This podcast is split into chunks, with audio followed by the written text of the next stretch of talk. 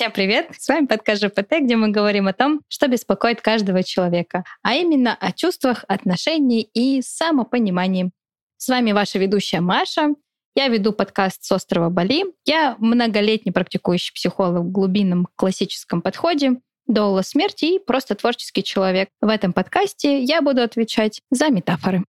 Меня зовут Оля, я психолог экзистенциального направления, весельчак и стиляга. Пишу детские книжки, Выдерживаю Петербург во всем его великолепии, с весны до зимы и снова к весне. И отвечаю в этом подкасте за иронию и шуточки. Ну что, поговорим? Поговорим. Ж. П. Т. ЖПТ? Что такое ЖПТ?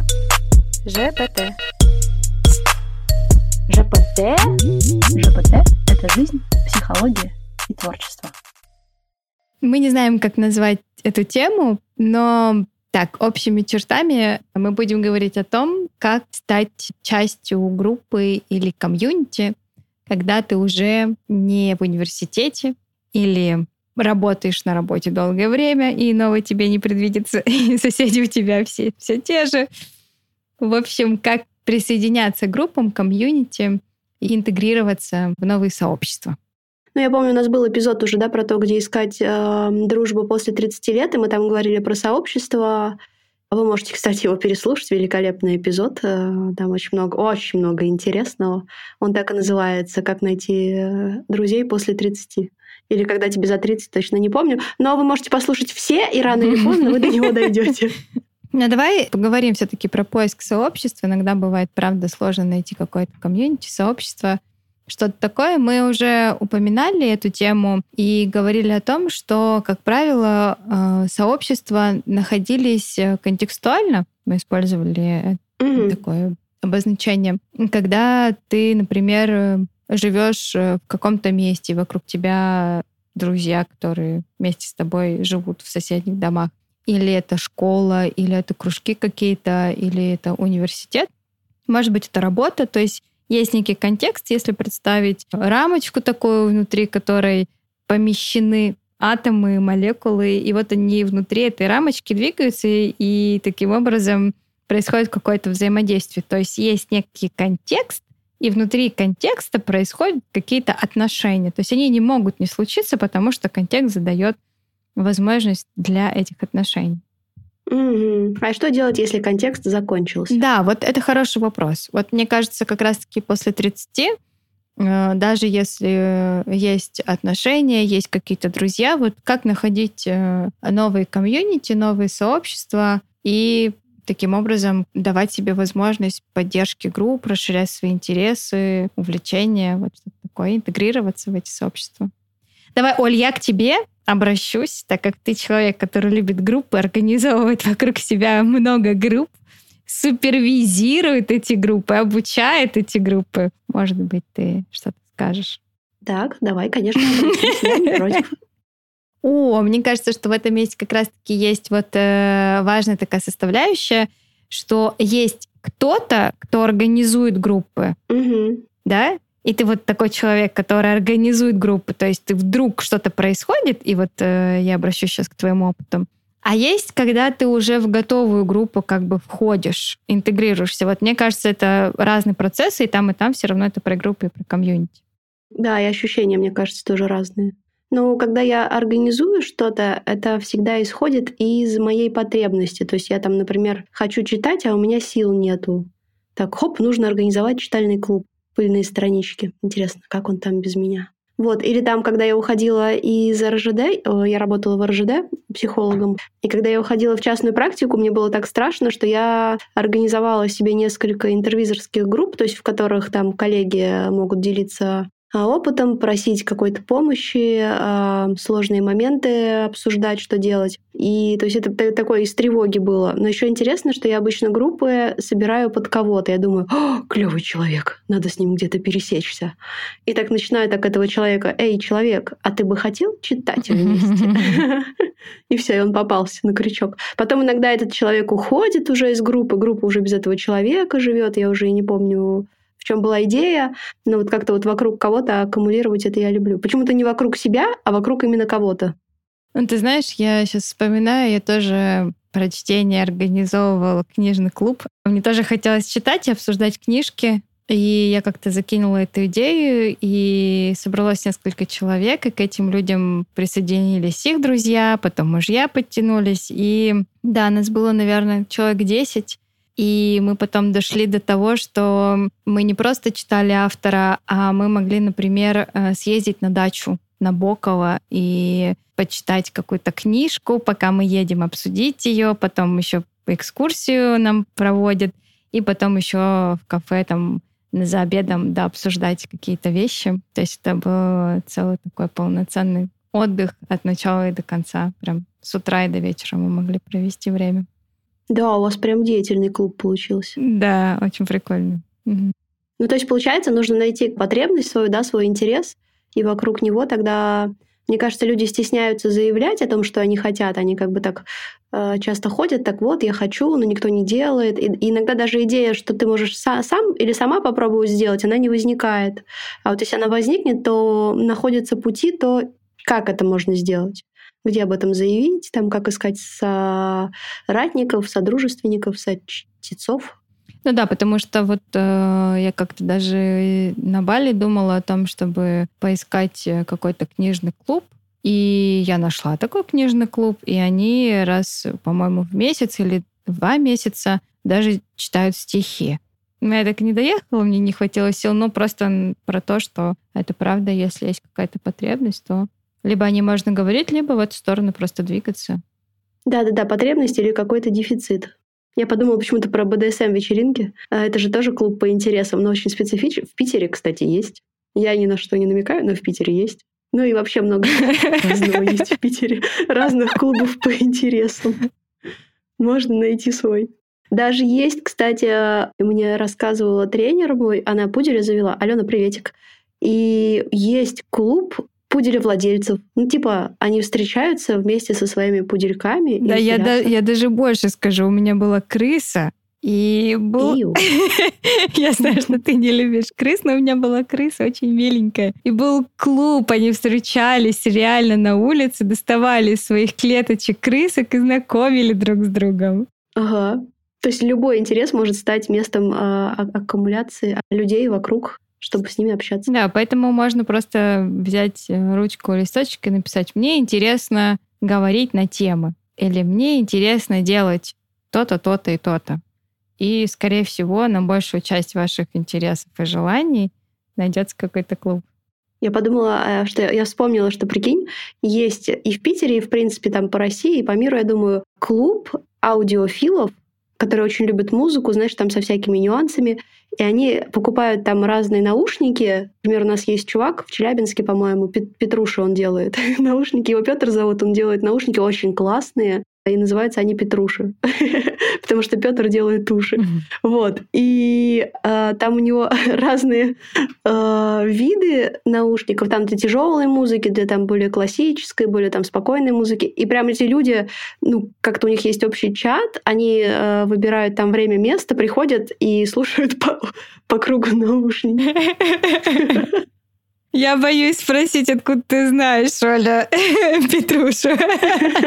Какой, какой тип наушников ты У меня есть. У меня есть эти наушники, они очень классные. И иногда мы ходим э, в магазин, у нас есть этот доктор Хэт. Мы туда приходим, просим наушники э, послушать, там тысяч за 200, так садимся, такие слушаем очень внимательно и говорим, прикольно, но мои не переиграют. И продавцы такие, типа, давайте покажите нам свои наушники. И просто даешь им послушать, и видишь, как лицо у человека меняется. Ну, потому что Петруша стоит двадцатку, а не 200 тысяч. Это, это как бы такая ощутимая разница. И, и они такие очень робко спрашивают, так, э, напишите мне, пожалуйста, Мы только что сделали рекламу, можно будет э, написать Петруше и предложить ему рекламную интеграцию. О, ну ладно, шутки шутками, но на самом деле мы говорим о такой вещи, что есть что-то, что мы любим, что мы делаем, то, что кажется нам банальным и простым, как наушники, которые мы используем mm-hmm. каждый день, но тем не менее это может стать каким-то очень классным местом для обсуждения.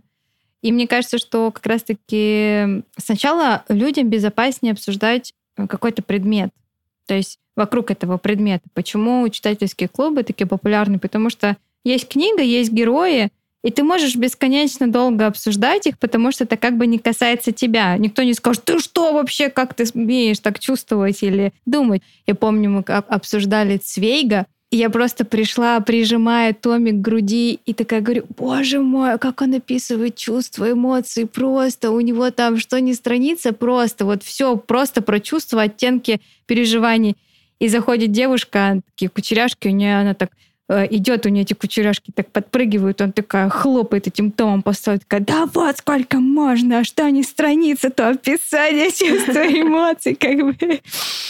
Поэтому мне кажется, что одно из первых шагов — это либо организовать, либо найти что-то про то, что вы делаете, или то, что вам нравится.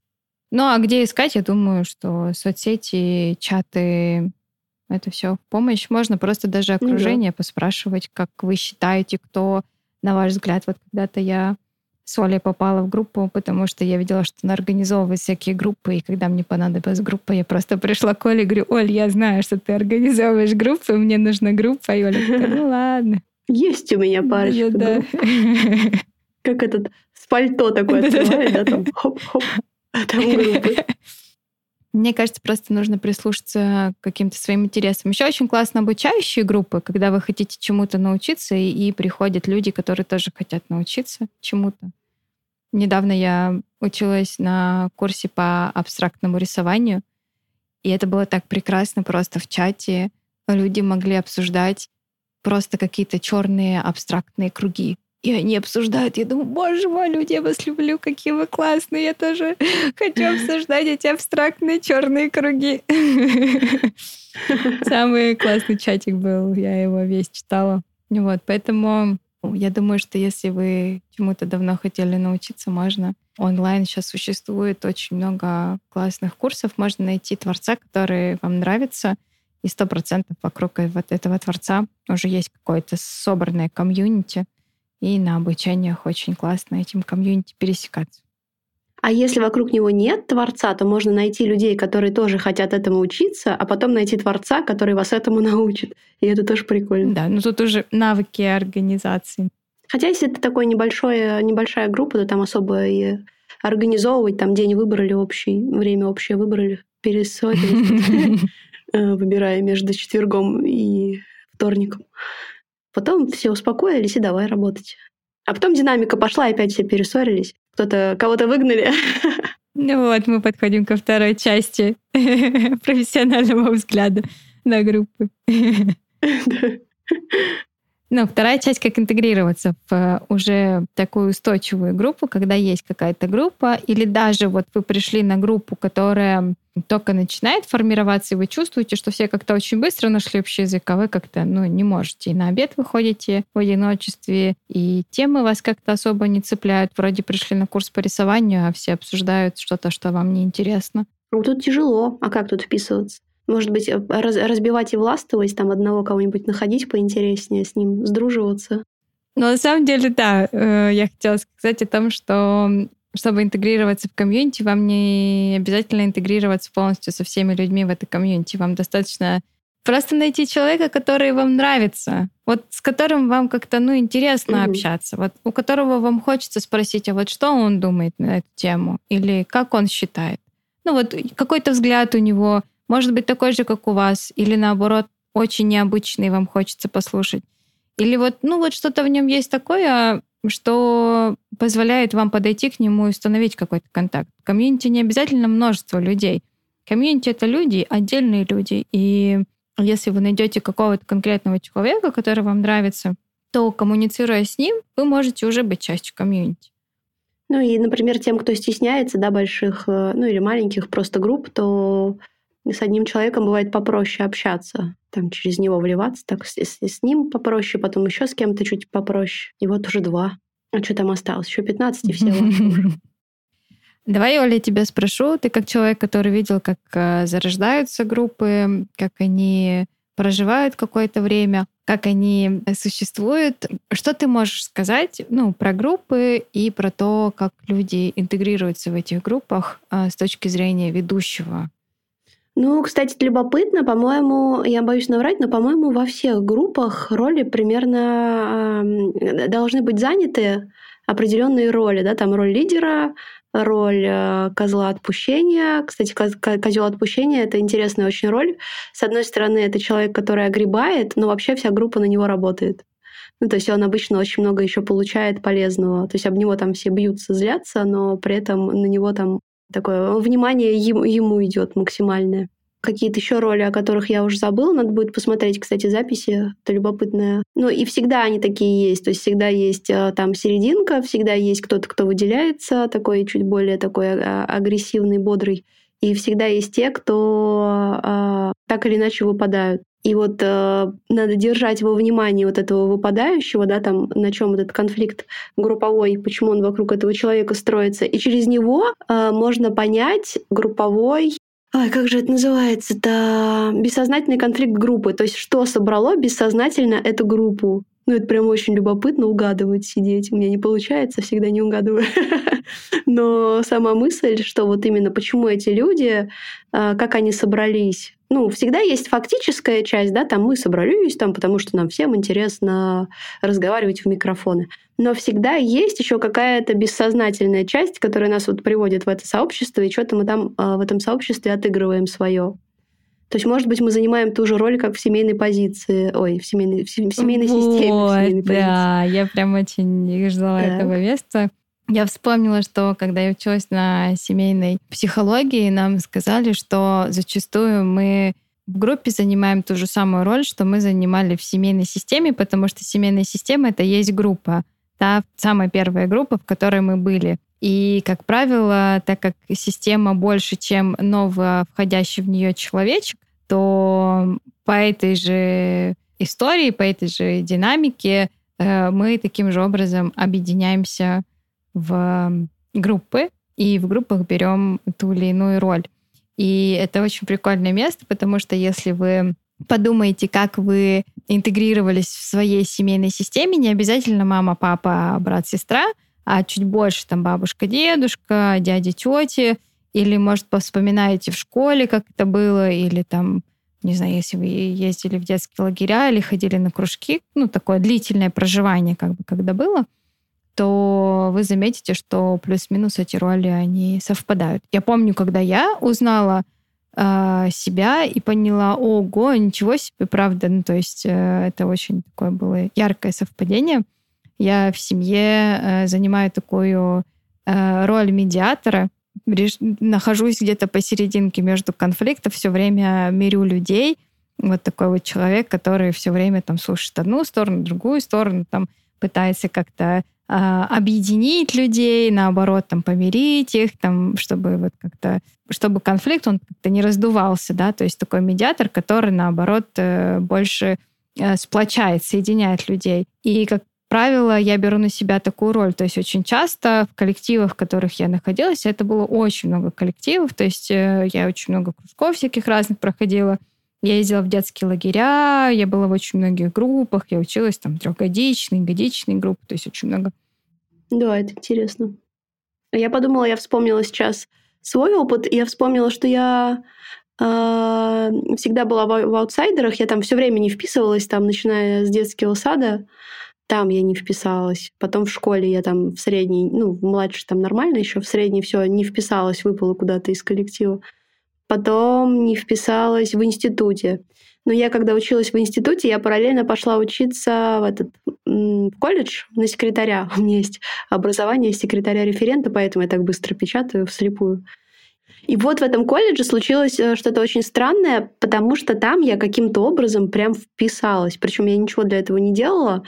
Я помню, там на втором курсе, там два курса было всего, было, было тестирование, надо было такое психологическое, да, там на лидера группы и не лидера группы и там что-то выбирать надо было, кого бы ты пригласил куда-то там на день рождения, что ли, и там большая часть группы меня бы куда-то пригласила на, на день рождения. Я была в таком шоке.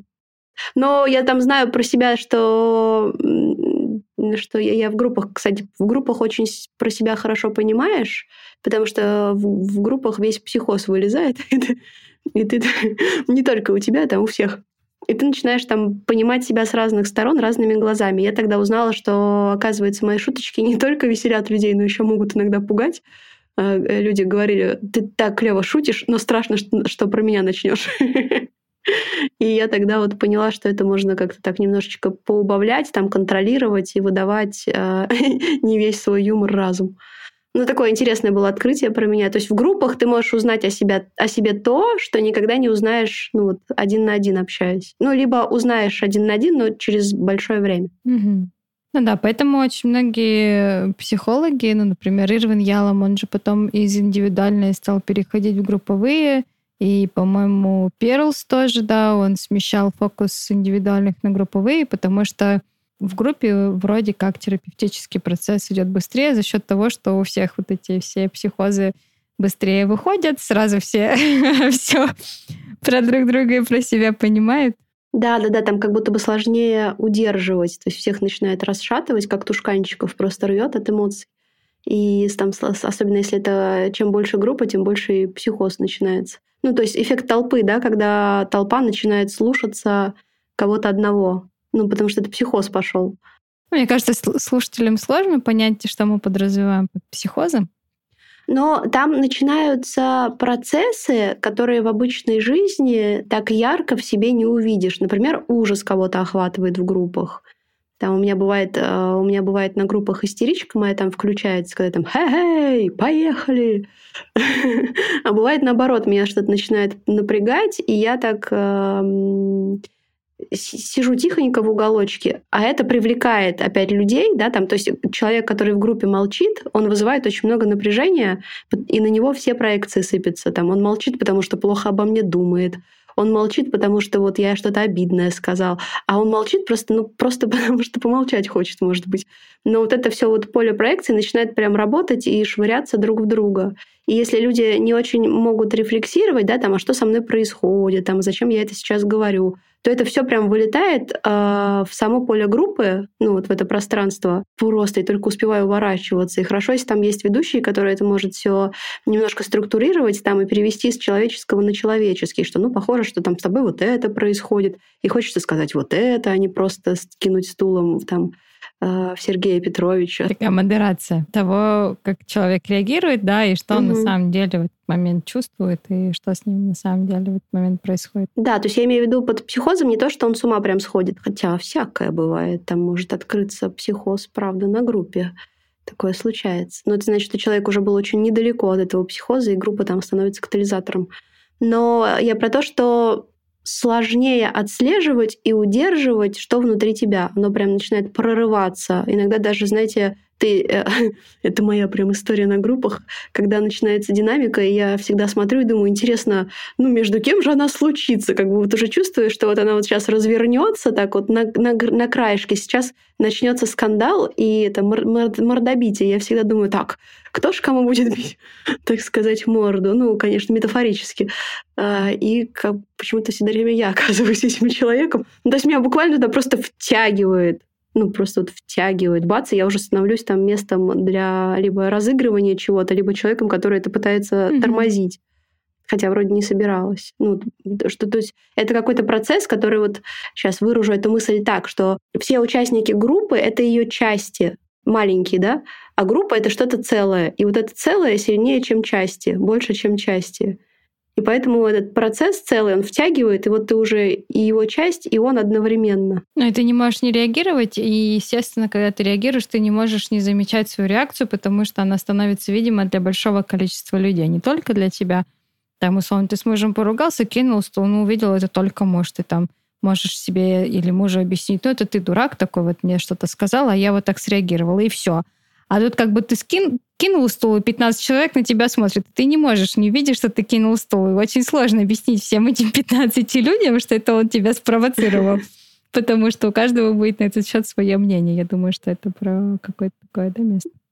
Ты сейчас пока говорила, я почему-то подумала о том, что как раз-таки вот это место аутсайдера, человека, который не интегрирован в группу и сидит, молчит, а в группах, которая организована неконтекстуально, а организовано, потому что люди сами выбрали быть в этой группе. То есть если в университете мы как бы контекстуально должны прийти в университет и учиться, А, например, на курсы э, какие-то обучающие мы уже выбираем сами. То есть у нас есть внутренний как бы отклик и выбор пойти на эти курсы. И, следовательно, тот человек, который молчит и на которого сыпятся условно проекции, не можешь никак, ничего никак не реагировать уже, да, потому что ты уже выбираешь эти группы. И получается, что ты, реагируя, устанавливаешь отношения с каждым человеком. Mm-hmm.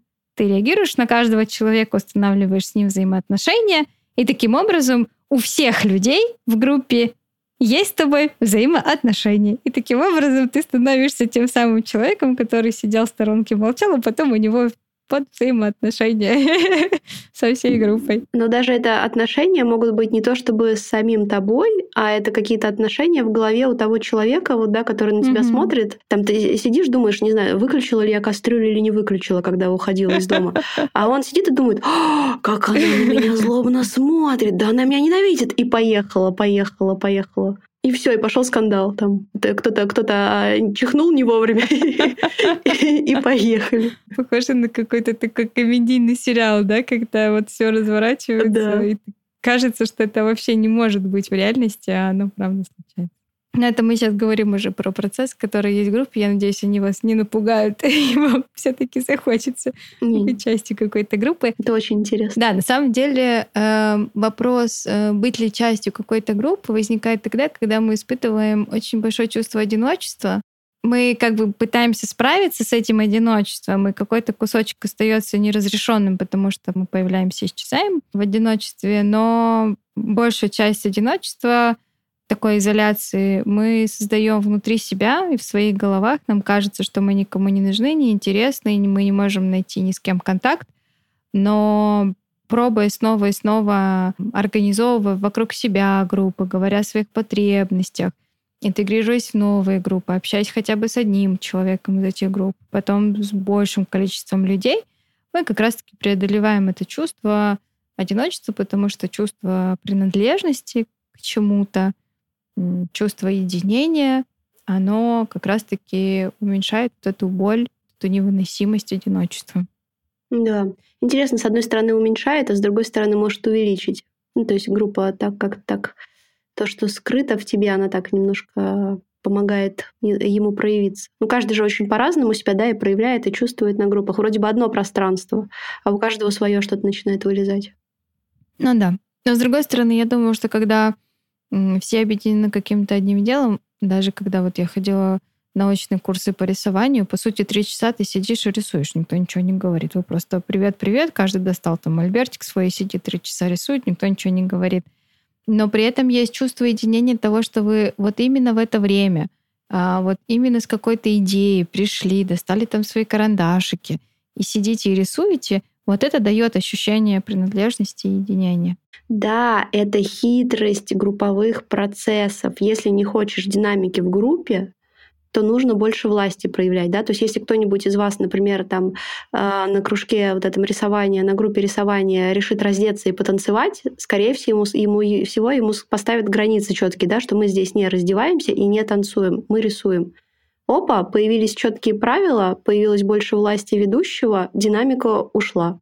Чем меньше правил, чем меньше власти ведущего, тем больше динамики будет. Ну и поэтому Оля пытается сказать вам, что ищите группы с четкими, понятными правилами, например, в какие дни, в какое время, что вы делаете, когда начинается, с чего, чем начинается, чем заканчивается группа, про что вы говорите, про что не говорите. Если заранее вам будет больше понятно, как устроена группа и какой у нее процесс, а, то, скорее всего, вам будет спокойнее на этой группе, потому что для процессов и динамики будет меньше пространства. А если хотите в психоз, э, то ищите то, где где эгг, давайте, и все, и точка. И там уже да, непонятно, да. что БДСМ или читальный клуб. Ну что, я надеюсь, что мы не слишком много сегодня шутили, хотя за шуточками, мне кажется, можно найти очень много чего интересного и полезного. Но не все нам умничать и с важным видом. Э, рассказывать про всякие психические процессы. Я вот, кстати, сегодня узнала немножко про Олю больше, чем обычно. Все ясно, почему ты детские книжки пишешь. Все, теперь мне раскрыт твой секрет. Да, да, все из-за быстрых пальцев. Если бы я не умела печатать слепую, то вообще к чертям это все. А так приходится. Ну что, спасибо большое, что были с нами. Надеюсь, вы посмеялись вместе с нами. Нашли для себя какие-то инсайты и решения. И услышимся в следующих эпизодах. Да, и надеемся, что у вас будет много интересных, ну, может быть, немного, а столько, сколько вам хочется, интересных и очень разных групп, в которых вы сможете себя узнавать с разных сторон. ЖПТ — это жизнь, психология и творчество. Спасибо, что были с нами в этом эпизоде. Присоединяйтесь к нам в соцсетях GPT нижнее подчеркивание ОМ. Ссылка будет в описании. Мы будем рады вашему мнению, обратной связи и обсуждениям. А если будете хамить, мы вас заблокируем. Шутка! Шутка! А может и нет.